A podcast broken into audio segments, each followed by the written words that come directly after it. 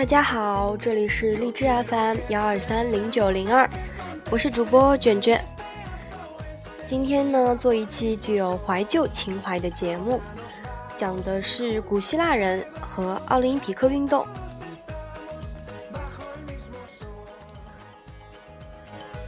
今天呢，我们在健身房用哑铃杠铃锻炼肌肉。时光倒退数十数千年，没有铸铁的哑铃，但先辈与我们一样沉迷于健美的身躯。举起石块，挥动巨斧，推制铁饼，人们用最朴质的方式来锤炼着自己的身体，展现生命的活力与意志。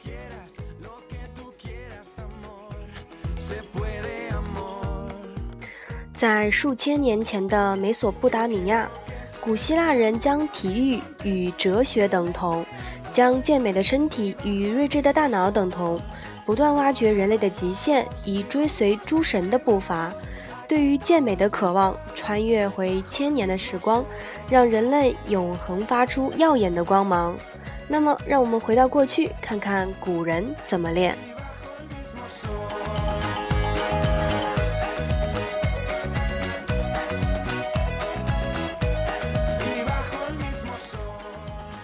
古代奥林匹克运动，人类最初是没有体育活动的，所有日常行为都是为了满足生存需要，或是为了部族攻城拔寨、地域侵略的军事活动，或者是重要的祭祀和典礼。而这一项社会活动孕生孕育了体育竞赛。根据荷马史诗的推测，在三千多年前，古希腊人就展开了竞技类活动，并且渐渐成为公共盛典。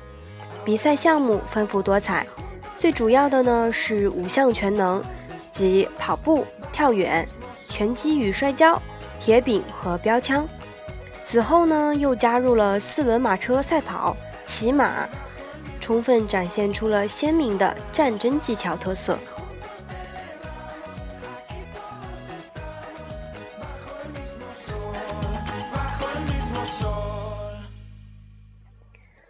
古代亚奥林匹克运动呢，最早在公元前七百七十六年举办，全部执行费用由各希腊城邦分担，整个竞技场紧挨着华丽的宗教建筑群，以展现运动会的目的是为了和平以及对奥林匹克众神的尊重。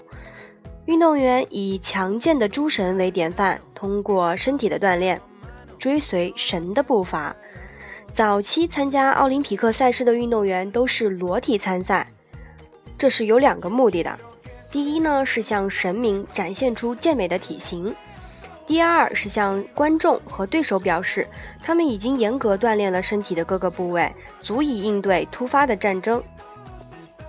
根据典籍记载，曾经有一位参加了摔跤比赛的运动员，刚脱下战袍，其他运动员都放弃参加比赛了。因为他的体格太过于强壮和健美，其他人立刻知道自己不是对手。在这里，不战而屈之人，靠的不是谋略，是体魄。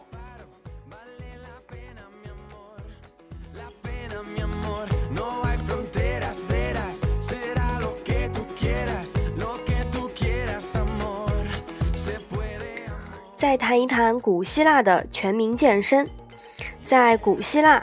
体育是整个教育中非常关键的部一部分，每个城邦都会有体育馆，教师会向学生传达哲学、文学、音乐方面的知识，而在外面的拱廊里，随着平和的笛声，学生就在教练的监督下进行摔跤、投掷等各种体育锻炼。教练手持长棍，纠正学生的错误姿势，同时他还肩负着指导饮食营养平衡的责任。古代古希腊运动员的主要食谱是橄榄、面包、希腊白软干酪和适量的肉。教练甚至会告诉运动员不能食用靠靠某些浆果饲养的猪肉。除了教练之外，体育馆中居然还有按摩师，用橄榄油为运动员进行身体按摩，帮助他们训后的肌肉放松和恢复。那么，在比赛的一个月前，运动员要在奥林匹亚山接受严格的集训，训练后无法达到奥林匹克标准的运动员将被取消参赛资格。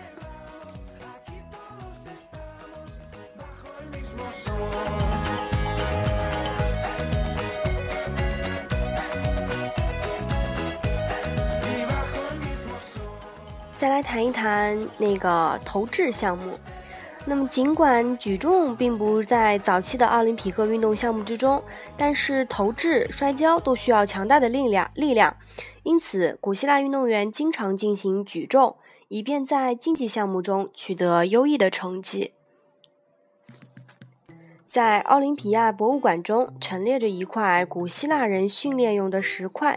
根据记载，古希腊运动员维维恩用一只手就将这块重达一百四四十三点五公斤的石头举过头顶扔过去。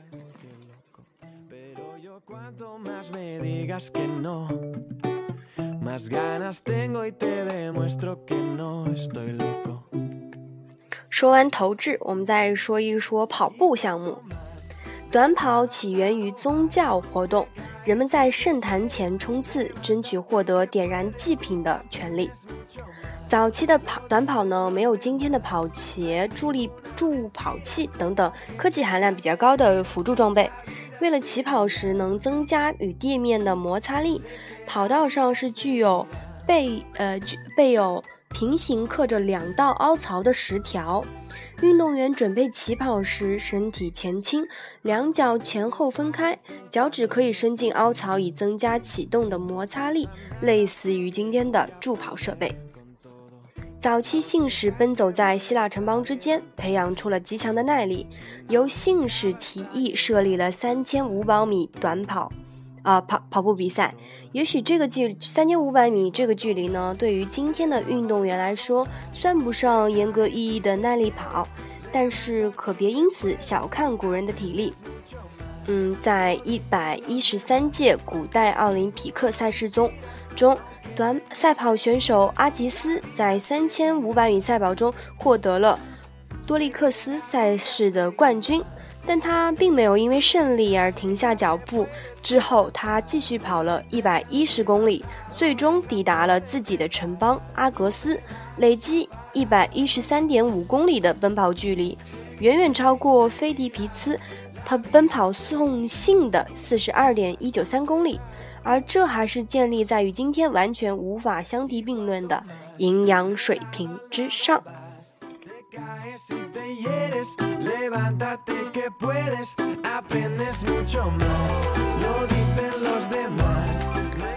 那么说起古希腊呢，嗯，我就会想到一部电视剧。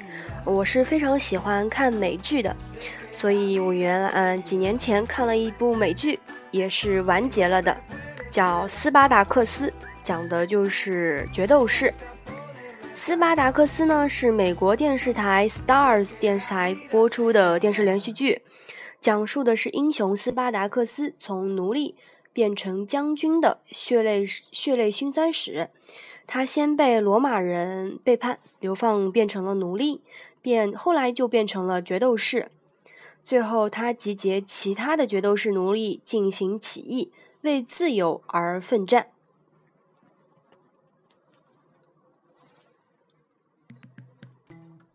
因为斯巴达克斯呢，它全全篇充斥着那个粗口对白和性爱场面。该剧集在内地被禁播，但是片中对于决斗士种类、装备和训练细致入微的描述和引证的大量史诗，使之成为决斗士题材影视的典范。哈学哈佛大学甚至开了一门一堂叫做。决斗士只教斯巴达克斯的选修课。那么，古代决斗士是如何平躺斗兽场的呢？让我们看一看吧。对于古人来说，身体训练更多是为了军事行动和战场生存做准备。决斗士的原意是使用罗马短剑的男人，这意味他们是携带武器的搏杀者。古罗马的决斗士直接用生命做赌注，手持短剑和盾牌，刀矛相见，亦或是与猛兽搏杀，在赛场上直面死死亡，展现人类的勇气与能量。决斗士在斗兽场上输掉的不仅是荣誉，还有性命，这也让他们在训练中竭尽所能，遵循极端严苛的训练方式，将自己逼到极限。决斗士绝大部分是奴隶和战俘，训训受训的决斗士要发誓效忠奴隶主，在训练中忍受鞭打、接受体罚甚至死亡，这也令他们的训练环境更加残酷，训练中有着不低的受伤几率。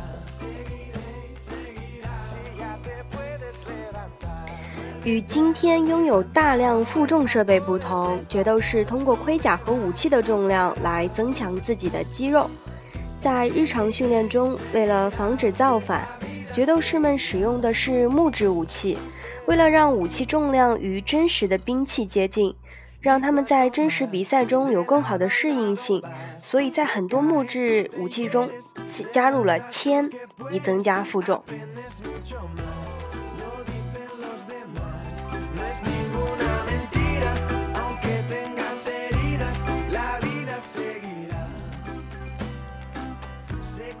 在进入训练营到第一次比赛，决斗士要经过长达六个月的训练。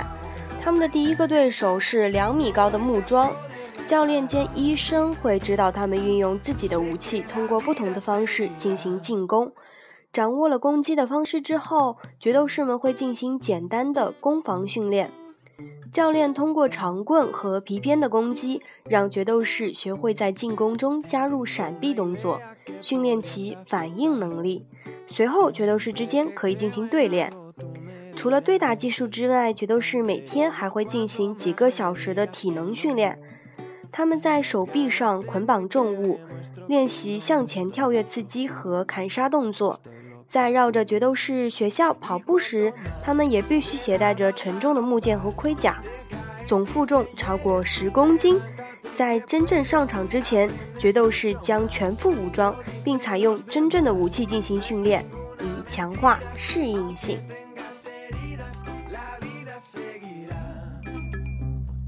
好，今天的节目就讲到这里，谢谢大家。